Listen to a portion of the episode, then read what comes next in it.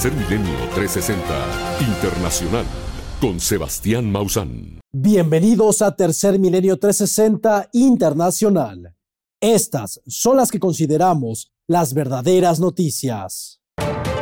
La madre de Alexei Navalny pide al presidente ruso que le entreguen el cuerpo de su hijo para darle el último adiós.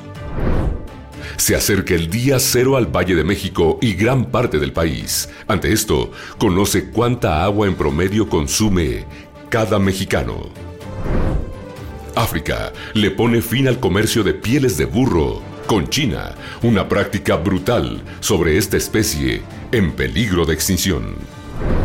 Y en noticias del fenómeno ovni, un testigo capta una posible nave no humana en Minnesota en un hecho extraordinario.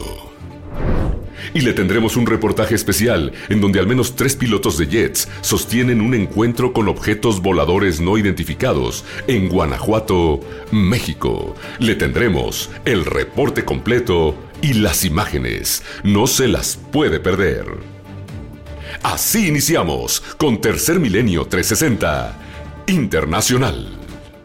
La madre de Alexei Navalny, el máximo opositor de Vladimir Putin, se trasladó hasta la prisión del Ártico para exigirle a Vladimir Putin que le entregue el cuerpo de su hijo. Sin embargo, las autoridades se negaron a hacerlo. Aquí le presentamos toda la información.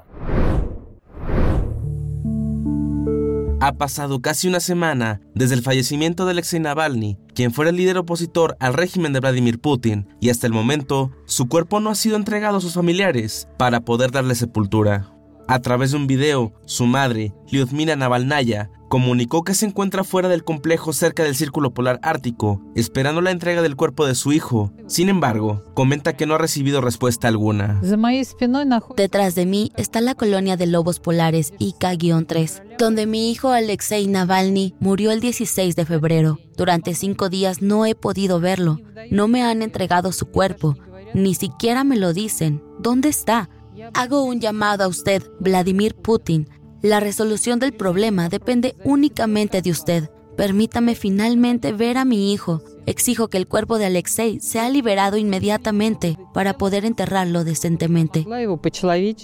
La muerte de Alexei Navalny ha suscitado críticas nacionales e internacionales, ya que el líder opositor fue una figura destacada en la lucha contra la corrupción en Rusia. El llamado desesperado de la madre de Navalny pidiendo la liberación del cuerpo de su hijo destaca la angustia y la incertidumbre que rodea la muerte del líder opositor. En un momento en que la situación política en Rusia está bajo escrutinio, la solicitud de justicia y transparencia resuena no solamente a nivel nacional, sino también a nivel global. Mientras el mundo espera respuestas, la madre de Alexei Navalny simboliza la búsqueda de la verdad y la necesidad de responsabilidad en medio de las sombras de la política y la tragedia. Tercer Milenio 360 Internacional continuará informando. Julian Assange, fundador de Wikileaks, acusado de espionaje por los Estados Unidos, comienza un juicio, el cual podría ser su última oportunidad para evitar ser extraditado de la cárcel en la que se encuentra en Londres a una cárcel de máxima seguridad en los Estados Unidos. Durante el juicio, miles de personas se han manifestado afuera del Tribunal de Justicia de Londres exigiendo la liberación de Julian Assange. Aquí todos los detalles. Ha comenzado lo que podría ser la última batalla legal de Julian Assange para detener su extradición del Reino Unido a Estados Unidos. Julian Assange, el fundador de Wikileaks, ha estado en prisión durante casi cinco años, luchando contra una orden de extradición de Estados Unidos. Ayer, Assange regresó a un tribunal británico para una audiencia de dos días, que determinará si ha agotado su derecho a apelar dentro del Reino Unido y si podría estar un paso más cerca de ser enviado a Estados Unidos. Y es que los fiscales estadounidenses buscan enjuiciar a Assange, de 52 años, por 18 cargos relacionados con la publicación de alto perfil de Wikileaks, de diversos registros militares y casos diplomáticos confidenciales de Estados Unidos. Argumentan que las filtraciones pusieron en peligro la vida de sus agentes. Los numerosos partidarios de Assange lo aclaman como un héroe antisistema y un periodista que está siendo perseguido por exponer las malas acciones de Estados Unidos y cometer presuntos crímenes de guerra. Estoy aquí hoy porque Julián ha estado en prisión durante 13 años y el mundo no reacciona. Los medios de comunicación no reaccionan y los gobiernos de todos los países hacen la vista gorda. Esto me parece inaceptable. Inaceptable. Así que lo que pedimos hoy, obviamente, es que esperamos que el Reino Unido tome la decisión correcta. Esto significa examinar la apelación y con el examen de esta apelación ver todos los puntos de la apelación. Precisamente esta idea de que el periodismo no es un delito, que es esencialmente el fondo de la apelación y estamos pidiendo al Reino Unido que diga no a la extradición. No a la extradición. Hoy fue el segundo día de audiencia. Después, los jueces considerarán el caso, lo que podría llevar horas, días o semanas antes de anunciar su decisión final. Seguiremos informando para Tercer Milenio 360 Internacional. En Veracruz, Biomausan está presente. Visítanos en Poza Rica, Plaza Andadores Jalapa, Plaza La Trinidad Coatepec, Re Plaza Orizaba, Plaza Fundadores Córdoba, Soriana Los Pinos Veracruz, Plaza Mocambo Boca del Río y Plaza El Palmar Coatzacoalcos. Nuestro equipo de expertos está listo para brindarte asesoramiento especializado con la atención de la más alta calidad. Te esperamos con entusiasmo para que vivas la experiencia Biomausan. El gobierno de Sudáfrica vuelve a acudir al Tribunal de Justicia Internacional para acusar a Israel de cometer actos de segregación racial y cultural contra el pueblo palestino, peor que el apartheid que vivió Sudáfrica durante las décadas de 1940 a 1990. Aquí la información. El segundo día de la audiencia en la Corte Internacional de Justicia ha dejado un panorama bastante difícil para Israel. Durante la sesión, el embajador de Sudáfrica se presentó en la Corte exponiendo que Israel ha cometido actos racistas que son aún peor que el periodo de separación racial que Sudáfrica vivió hace más de 30 años, mejor conocido como apartheid. Nosotros como sudafricanos sentimos, vemos, escuchamos y llenamos hasta la médula las políticas y prácticas inhumanas y discriminatorias del régimen israelí como una forma aún más extrema de apartheid que se institucionalizó contra los negros en mi país. Y es que Sudáfrica fue el primer país en llevar a Israel al banquillo de justicia ante el máximo órgano de las Naciones Unidas, y es ahora una pieza fundamental para que la Corte Internacional de Justicia dictamine la ilegalidad de la ocupación israelí en los territorios palestinos de Jerusalén, Cisjordania y la Franja de Gaza.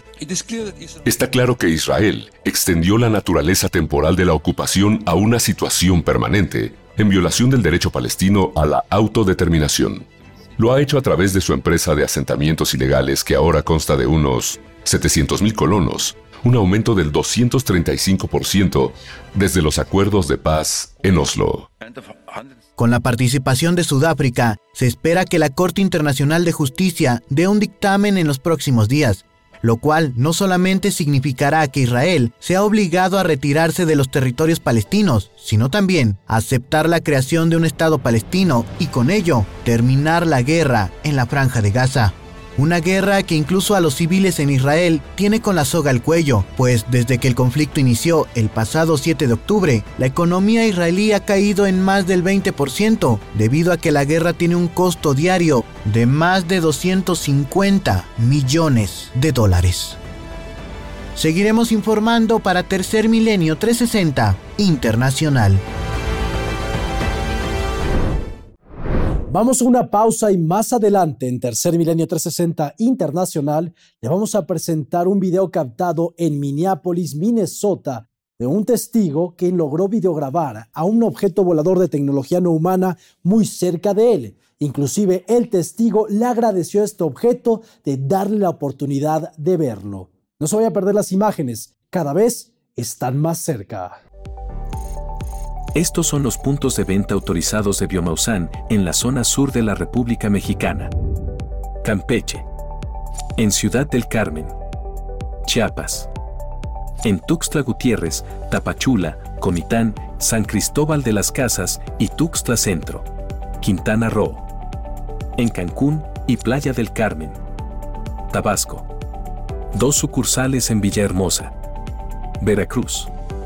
Tenemos puntos de venta en Boca del Río, Coatepec, Coatzacoalcos, Córdoba, Orizaba, Poza Rica, Jalapa y Veracruz, Veracruz. Yucatán. Dos sucursales en Mérida. Si requieres información adicional sobre cómo llegar a tu sucursal más cercana, contáctanos a través de la línea Amigo Biomausan o visita nuestra página web, donde encontrarás el mapa con indicaciones precisas para llegar. Biomausan está en Temisco, Morelos. Encuéntranos en Plaza Solás, local 33, frente al cine. Ven y vive la experiencia Biomausan. Estamos a 127 días de llegar al día cero en el Valle de México, cuando nos quedemos sin agua. De acuerdo a información de Conagua, en nuestro país, cada persona consume en promedio 360 litros de agua todos los días. La Organización Mundial de la Salud sugiere que únicamente deberíamos consumir 100 litros diariamente. Aquí le vamos a presentar en qué está gastando el agua, en cosas que ni usted se imaginaba. Aquí se lo decimos. Con el sistema Cutzamala, que abastece el 35% del agua que consume la Ciudad de México y su zona conurbada en su nivel más bajo de almacenamiento desde 1996, es fundamental saber cuánta agua se consume en México por persona y por familia. En México, el gasto por habitante ronda los 360 litros, según la Comisión Nacional del Agua, pero la Organización Mundial de la Salud sugiere que debe ser 100 litros. A nivel mundial, Nigeria está en el otro extremo, con un promedio de gasto de apenas 10 litros al día por persona. Esto significa media cubeta.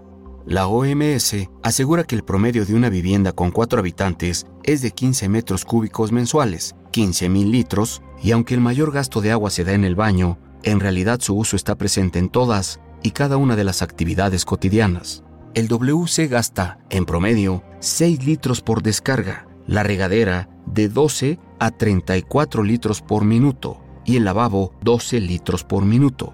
Pero la producción de alimentos que se consumen diariamente también representa un enorme gasto de líquido. Un kilo de bistec significa 37.766 litros. Uno de pollo, 3.900. Uno de arroz, 3.300. Uno de huevo, 1.620. Y una pieza de pan de 30 gramos, 40 litros de agua. Para una hamburguesa, con carne, vegetales, pan y queso, se necesitan al menos 2.400 litros de agua, según la Secretaría de Agricultura y Desarrollo Rural.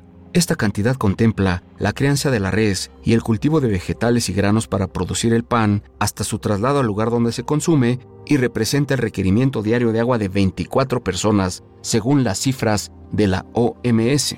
A este cálculo se le conoce como huella hídrica, definiéndose como el volumen total de agua dulce que se utiliza para producir bienes y servicios que consume una comunidad. Cabe señalar que el consumo individual representa apenas el 4% del agua mientras el 96% se refiere a la huella hídrica. Información para Tercer Milenio 360 Internacional. Una investigación realizada por la Universidad de Virginia Tech y el Sistema Geológico de los Estados Unidos demuestra las zonas que se están hundiendo en la costa este de los Estados Unidos, debido a la extracción del agua del subsuelo y la elevación del nivel del mar por el derretimiento de los polos de nuestro planeta.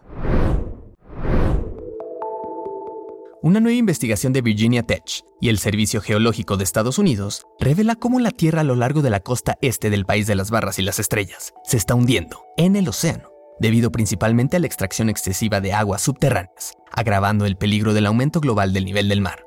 A través del empleo de datos satelitales se mostraron las crecientes amenazas a las comunidades costeras. Casi el 40% de los estadounidenses viven a lo largo de las costas, donde los edificios, carreteras y vías férreas, envejecidas, enfrentan daños estructurales por las inundaciones. En general, el nivel medio mundial del mar ha aumentado unos 3.3 milímetros al año desde principios de los años de 1990, según lecturas satelitales de la NASA pero el hundimiento de la Tierra hace que la amenaza de aumento del nivel del mar sea peor en algunos lugares que en otros. Este estudio estadounidense mostró que las zonas más vulnerables de Boston, Massachusetts, se han ido hundiendo hasta 3.8 centímetros por década, lo que suma casi 10 centímetros para el año 2050. en tanto que partes de la icónica ciudad de Nueva York y Long Island se están hundiendo más de 3 centímetros por década. Lo preocupante también está en varios puntos críticos de Maryland, que se están hundiendo más de 10 centímetros cada 10 años. Y más al sur, partes de Miami se están hundiendo hasta 1.5 centímetros por década, lo que aumenta el riesgo de inundaciones debido a las frecuentes tormentas tropicales. Los lugares antes mencionados tienen un denominador común, la extracción de agua del subsuelo. Una capa de acuíferos superpuestos se extiende desde Nueva Jersey hasta Florida, a lo largo de la costa, proporcionando una fuente de agua para beber, irrigación y usos industriales. Sin embargo, aunque la región recibe lluvias regulares, los acuíferos más profundos bajo tierra pueden tardar cientos o miles de años en regenerarse una vez que se bombea el agua. Ya que se elimina el agua, los suelos pueden comprimirse y colapsar, provocando que la superficie terrestre se hunda, que es exactamente lo que sucede con múltiples ciudades del oriente estadounidense. Información para Tercer Milenio 360 Internacional. Comunicarte con Biomausan ahora es más fácil que nunca. Llama al 55 55 55 00 55 y uno de nuestros expertos altamente capacitados estará a tu disposición para proporcionarte la información que necesitas, con la mejor actitud y profesionalismo. Cada año se sacrifican más de 6 millones de burros en Sudamérica y África para ser enviados hasta China y ser utilizados en la medicina tradicional de aquel país. Ante esta situación y para querer detener la masacre que está ocurriendo de los burros, la Unión Africana acaba de prohibir el sacrificio de los burros en todos los países de su continente. Como sabemos, en la actualidad existen otras alternativas para dar vitalidad, como dicen en la medicina tradicional china, como plantas y frutas que pueden generar los mismos beneficios. Aquí le presentamos la información. La Unión Africana ha prohibido el sacrificio de burros africanos para el comercio de pieles en este continente, con el propósito de evitar que millones de burros sigan siendo masacrados debido a la demanda de un elemento llamado hiao, que es usado en la medicina tradicional china. El lejiao es una gelatina que se extrae de la piel de burro y en China es usado para hacer remedios tradicionales, que de acuerdo a este país ayudan a mejorar el vigor y tienen propiedades antienvejecimiento, a pesar de que no hay ninguna evidencia científica que respalde la veracidad de esto por lo que la Unión Africana ha puesto una prohibición de 15 años al comercio de pieles de burro, un logro que se le puede atribuir a la comunidad local y los grupos en favor de los derechos de los animales, quienes exigieron esta restricción, argumentando que los burros son sacrificados cruelmente, además de que muchos de estos ejemplares son robados de granjeros. Tenemos la esperanza de que esta decisión actúe como un catalizador para que el resto del mundo actúe ahora, no solo para salvar a nuestras poblaciones de burros, sino también para reconocer activamente su valor y protegerlos adecuadamente. Si la explotación de los burros continúa al ritmo que hemos estado viendo, en otros 3 a 6 años los burros podrían unirse a los rinocerontes y elefantes, como especies en peligro de extinción en África. The Donkey Sanctuary de acuerdo a la Asociación Británica de Donkey Sanctuary, actualmente se estima que casi 6 millones de burros son sacrificados cada año a nivel mundial para el comercio de pieles, la mayoría de ellos provenientes de África y Sudamérica. Sin embargo, debido a la alta demanda de China, se espera que esta cifra suba casi 7 millones en el 2027, si los gobiernos y organizaciones no hacen nada para detenerlo. Las organizaciones esperan que esta decisión no solo proteja a los millones de burros que viven en este continente, sino también al sustento de miles de granjeros que dependen de ellos. Información para Tercer Milenio 360 Internacional. En el zoológico de Medane, en Indonesia, los animales viven en condiciones deplorables. Se encuentran entre la basura y muchos de ellos están desnutridos. En estas imágenes vamos a poder ver cómo un orangután está buscando alimento entre la basura. Los visitantes intentan ayudarlo dándole un poco de maní. Sin embargo, le exigen al gobierno de Indonesia que tome acciones sobre este zoológico. El zoológico de Medan, Indonesia, lucha contra la financiación y la mala gestión, encontrándose en condiciones deplorables en donde los visitantes aseguran haber visto en ocasiones a los animales comer basura. ¿Y cómo esto no va a ser posible? Si usted mira las imágenes de este orangután, podrá observar que busca alimento a su alrededor. Sin embargo, se encuentra rodeado de botellas de plástico. De igual forma, al fondo se puede observar la falta de pintura en paredes y no se diga de su recinto, lleno de piedras como si lo hubiesen derrumbado.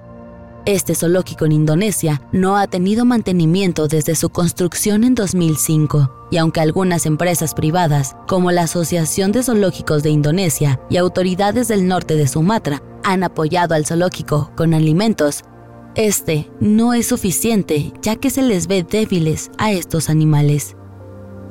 Los visitantes tratan de dar maní a alguno de estos animales, tratando de ayudarlos, sin embargo, esto no es una alternativa, la empresa de desarrollo municipal Pembangunan, Kota Meda, realizó un control médico después de la noticia de la muerte de tres tigres. La agencia descubrió que los demás tigres estaban realmente enfermos y que lo habían estado durante mucho tiempo. Hemos intentado tratar su enfermedad, pero será muy difícil para que los tigres se recuperen. Bang Bang Gendarto, presidente interino y director de Pembangunan, Kota Medan. Antes de la pandemia, este zoológico tenía alrededor de 3.000 visitantes los fines de semana y 400 entre semana. Sin embargo, ahora solo se reciben 300 visitas los fines de semana y entre semana 50. Definitivamente, menos de la mitad de visitantes que se tenían registrados. Hasta el momento, el zoológico alberga 116 animales de 30 especies diferentes. Los visitantes exigen que las autoridades de Indonesia tomen acciones inmediatas para ayudar a estos animales del zoológico de Medan lo antes posible. Información para Tercer Milenio 360 Internacional. Al regresar de esta pausa le vamos a presentar un reporte completo de tres aeronaves comerciales de México, las cuales sobrevolaron el estado de Guanajuato y tuvieron un encuentro cercano con objetos voladores no identificados. No se vaya a perder el reporte y las imágenes, solo aquí en Tercer Milenio 360 Internacional. Si vives en la Ciudad de México y estás buscando la sucursal de Biomausan más cercana a ti, estos son los puntos de venta autorizados. Cuatro sucursales en Álvaro Obregón. Dos en Azcapotzalco. En Benito Juárez. Coyoacán. Dos puntos de venta en Coajimalpa. Cinco en Cuauhtémoc. Cuatro sucursales en Gustavo Amadero. En Iztacalco 4 en Iztapalapa, 3 en Miguel Hidalgo, Milpa Alta. En Tláhuac contamos con dos sucursales, 3 en Tlalpan, 2 en Venustiano Carranza y dos puntos de venta en Xochimilco.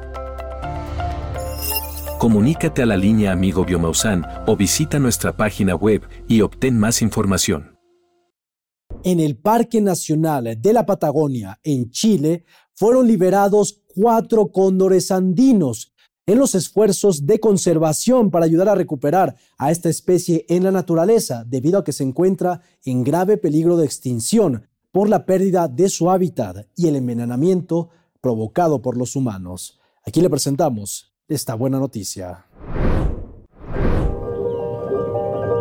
En Chile, cuatro jóvenes cóndores andinos fueron liberados de vuelta en la naturaleza del Parque Nacional de la Patagonia como parte de un proyecto de conservación llevado a cabo por varias organizaciones de este país. Cuyen y Eclipse, dos de los cóndores liberados, nacieron en cautiverio, por lo que esta será su primera vez en la libertad de su ecosistema natural. Bagual fue encontrado después de que cayó de su nido cuando era un polluelo, y Chicoco fue salvado por un equipo de veterinarios cuando fue hallado en un grave estado de salud al ser intoxicado por una persona. Para lograr esta liberación, los cóndores tuvieron que estar durante dos meses en un espacio de preliberación, para que así pudieran adaptarse a este nuevo ambiente, en donde se encuentra el 70% de la población de cóndores en Chile.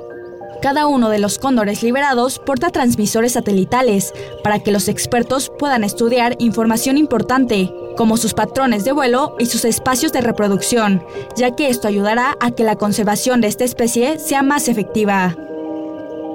Debido a que la población de cóndores andinos en Chile se ha visto gravemente afectada a causa de la destrucción de hábitat y el envenenamiento por parte de los humanos, este proyecto tiene como propósito recuperar y conservar al cóndor andino, con la esperanza de que motive a más personas a preservar la biodiversidad de este planeta.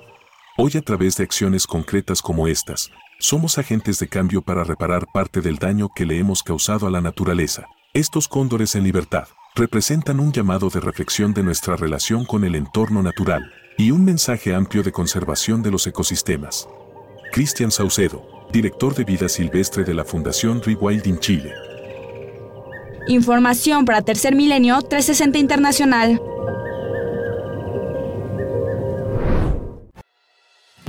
En el corazón del centro histórico de la Ciudad de México, Biomausan ofrece un centro de atención personalizada ubicado en Allende número 12. Nuestro equipo de expertos está a tu disposición para abordar cualquier pregunta y proporcionarte una asesoría de primera calidad acerca de nuestros productos. Este centro de atención es de fácil acceso, muy cerca de la estación de Metro Allende, frente a la ex Cámara de Diputados. Te invitamos a visitarnos y disfrutar de la experiencia inigualable que Biomausan tiene para ofrecerte. Si tienes alguna duda sobre cómo llegar, no dudes en ponerte en contacto con nosotros o visita nuestra página web para obtener instrucciones detalladas sobre la ubicación. La NASA da a conocer cómo le avisaría a la población del mundo si un asteroide fuera a impactar inminentemente contra la Tierra. Los pasos que seguirían dependería del tiempo que contemos antes de que esta roca asesina de mundos impactara contra nuestro planeta. La NASA ha dado a conocer el plan que tiene para informar al público en caso de que se descubra que un asteroide se dirige hacia la Tierra. En primer lugar, los científicos asegurarían de que el impacto es inminente, ya que sería muy vergonzoso alarmar a la población y que luego no ocurra nada. Una vez confirmada la trayectoria, la NASA enviaría una alerta oficial al país en que impactaría el asteroide. Posteriormente, el gobierno de este país informaría al público en general y a las Naciones Unidas. Dependiendo de cuánto tiempo se disponga antes del impacto, se tomarían medidas adicionales. Si se calcula que el impacto ocurrirá en 5 o más años, entonces se intentaría modificar la trayectoria del asteroide pero si el evento fuera a presentarse en menos de 5 años, se buscaría destruirlo. El peor de los escenarios es que se descubriera que el impacto está a tan solo meses de distancia, ya que en ese caso no se podría hacer nada para evitarlo. Una posibilidad para desviar un asteroide que se dirige hacia la Tierra es usar una explosión nuclear en el espacio para cambiar su trayectoria sin destruirlo, ya que muchos fragmentos pueden ser más peligrosos que un solo objeto. Otra posibilidad es impactar a la roca espacial directamente para cambiar su órbita, como se probó con la misión DART de la NASA. Si bien los impactos de asteroide ocurren muy esporádicamente, son inevitables. Es por ello que debemos vigilar el espacio alrededor de nuestro planeta y tener planes de contingencia para intentar desviarlos. Información para Tercer Milenio 360 internacional. Ahora le vamos a presentar la conversación que ocurrió el pasado 12 de febrero entre un piloto de la aerolínea American Airlines, el cual iba volando desde la ciudad de Boston hasta Pensilvania, y este le informó a la torre de control que estaba viendo a objetos luminosos haciendo movimientos muy veloces cerca de él. La torre de control le quiso dar una explicación, pero el piloto dijo que para nada se trataba de otros aviones. Aquí le presentamos la conversación. Cada vez más pilotos comerciales reportan la presencia de misteriosas aeronaves de origen desconocido cruzando sus rutas aéreas, sin que las autoridades civiles y militares puedan evitarlo. El último de estos encuentros ocurrió el pasado 12 de febrero entre el vuelo 5795 de la empresa American Airlines, mientras viajaba de la ciudad de Boston en Massachusetts hacia Harrisburg en Pensilvania. El piloto reportó haber visto un misterioso objeto con luces naranjas y que cambiaba de dirección constantemente. El controlador de tráfico aéreo indicó que podrían ser otros dos aviones en la zona, pero el piloto lo negó. Vas a creer que estoy loco, pero algo vino de derecha a izquierda y a derecha en un parpadeo y brillaron luces tres o cuatro veces y desapareció. Ok, un avión cruzó de derecha a izquierda, el 175, y hay otro. El 777 está alto a la derecha, descendiendo a 28. Tal vez esos dos aviones, no estoy seguro. Esto cambió a 180 grados en un segundo. Oh por Dios. Bueno, si lo ves de nuevo, haremos un reporte. Bueno, en detalle literalmente fue de una costa a otra frente a nosotros y subió como 30 grados, encendió las luces o lo que fuera. Parecía como naranja brillante. Y desde que hablamos, parpadeó tres o cuatro veces y seguimos buscándolo. Aeronave que un piloto con gran experiencia no pudo identificar y que violaba el espacio aéreo estadounidense, sin ser captado por los radares civiles y militares. Tecnología claramente no humana. Con información para Tercer Milenio 360 Internacional. El pasado 26 de enero, sobre el estado de Guanajuato, ocurrió un caso similar, en donde al menos tres aeronaves diferentes reportaron que estaban viendo objetos voladores no identificados haciendo movimientos muy extraños. Le tenemos las imágenes. Aquí le presentamos el reporte completo. El 26 de enero del 2024, a la redacción de Tercer Milenio, fue reportado un extraordinario encuentro, por al menos tres diferentes pilotos, en aviones de líneas aéreas comerciales.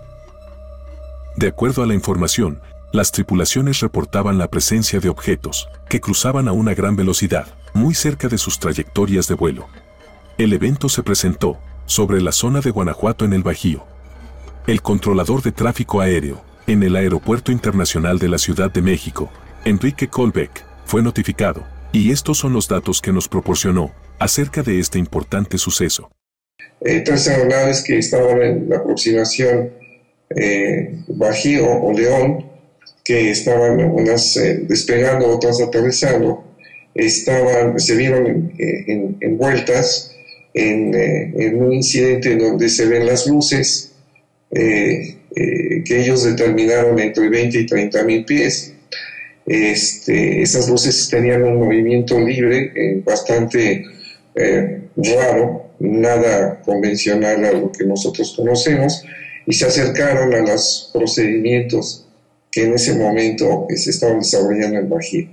Esto hizo que se, un piloto de, esa, de esas aeronaves se comunicara con otro que estaba en vuelo en ese momento que sobrevolaba el área de, de Bajío o en su alrededor y le preguntó que si veía lo que él estaba viendo antes de aterrizar y el comandante le dijo que sí, que estaban viendo lo mismo. Él estaba volando a 36 mil pies, volando hacia el noroeste de México y en ese concepto pues eh, eh, logró ver a 6 mil pies abajo el fenómeno subiendo y bajando de forma extraordinaria. Y el reporte que se dio fue que se dio asistencia en cuanto a trayectorias y cambios de nivel por la presencia del fenómeno.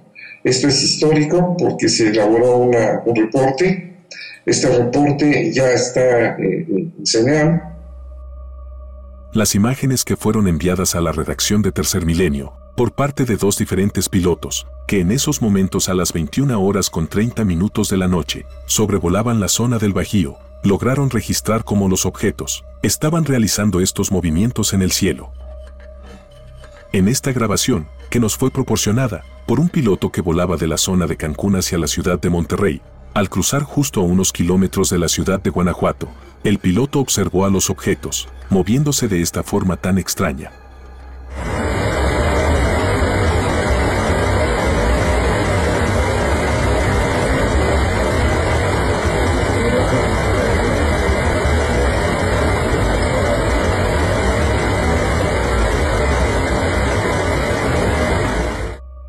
El acercamiento, podemos apreciar cómo desaparecen y reaparecen en un punto y realizan movimientos muy extraños.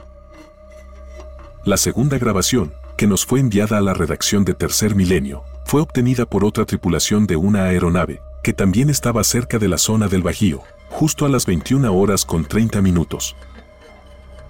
El piloto logró obtener estas impresionantes imágenes de los objetos que habían sido reportados a centro de control y que incluso habían ocasionado que uno de los vuelos tuviera que cambiar la trayectoria para poder evitar de esta forma a los no identificados. Derivado de este reporte y las evidencias obtenidas, el equipo de Tercer Milenio solicitó a través del INAI, Instituto Nacional de Acceso a la Información Pública, y directamente a la Sedena, Secretaría de la Defensa Nacional, si se contaba con información concerniente a este suceso, ocurrido en el territorio mexicano, y que involucraba a tres aeronaves. Respondiéndonos que no era competencia de esta institución dicho reporte. Por lo que también se solicitó al CNEAM, servicios a la navegación en el espacio aéreo mexicano, información directa de este suceso, del día 26 de enero del 2024, sobre la zona del Bajío en Guanajuato. La respuesta concreta por parte del CNEAM establecía que no tenían información al respecto. Por lo que ahora con las evidencias de estos encuentros, realizaremos una nueva solicitud para que se nos pueda liberar los audios y posibles lecturas de radar del día 26 de enero del 2024, momento en el que diversas aeronaves tuvieron un encuentro en pleno aire con objetos de origen desconocido. Información para Tercer Milenio 360 Internacional. Ahora le vamos a presentar el extraordinario caso que ocurrió el pasado 9 de febrero en la ciudad de Minneapolis, en Minnesota, cuando un testigo logró captar a un objeto volador de tecnología no humana muy cerca de él. Incluso podemos escuchar cómo el testigo le agradece a esta nave por haberse manifestado sobre de él, demostrando que este fenómeno cada vez está más cerca de nosotros. Fantastic. I don't know what that is. It's a beautiful craft, is what that is. Hey, my dear friends, love you. My gracious, look how beautiful you are. That is just absolutely fantastic. Love you, beautiful. Esta fue la emotiva reacción de un testigo quien la noche del viernes 9 de febrero del 2024, desde la ciudad de Minneapolis, en Minnesota, Estados Unidos, tuvo la oportunidad de protagonizar un encuentro cercano con un gran objeto, el cual se desplazó lentamente unos metros por arriba del punto donde se encontraba el autor de la intrigante grabación. El fenómeno anómalo no identificado expone dos luces en cada extremo de su estructura. La del costado izquierdo emite un fuerte destello en tonalidad rosa, el cual apunta directamente al testigo, quien como escuchamos se mostró sorprendido y agradecido de sostener un encuentro con estas presumibles inteligencias no humanas. I have never seen anything like that. Love you, sweet friend. My goodness, you're so wonderful. Thank you, beautiful ones. En el desarrollo de este avistamiento extraordinario, el autor se movió de un punto a otro para registrar el momento en el que este visitante se aleja de la zona. En este ángulo donde se observan las ramas de un árbol, podemos establecer referencias de la altura y distancia a la que se encontraba este objeto. Definitivamente se movía a muy corta distancia de la superficie. El destello que emite sigue siendo muy intenso, a tal grado que ilumina la neblina a su alrededor. En los momentos finales, podemos apreciar cómo este misterioso visitante se pierde en el horizonte. Sin duda, un caso sobresaliente que pone de relieve lo cerca que ya se encuentran estas presumibles inteligencias extraterrestres entre nosotros.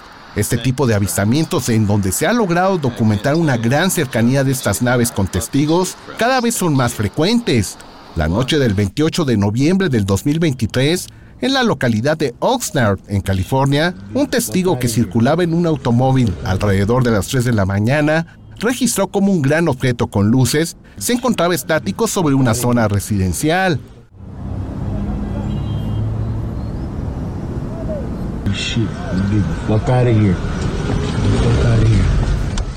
Asimismo, la noche del sábado 10 de junio del 2023 en Ohio, también en los Estados Unidos, testigos lograron registrar cómo un gran objeto con dos grandes luces desciende en una zona boscosa.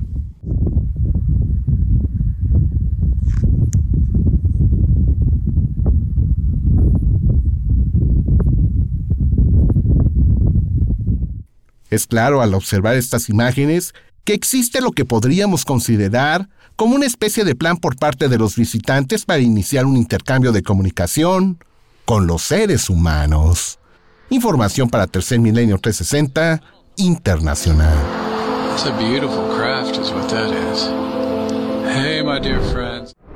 Muchas gracias por acompañarnos. Los esperamos en la siguiente emisión de Tercer Milenio 360 Internacional.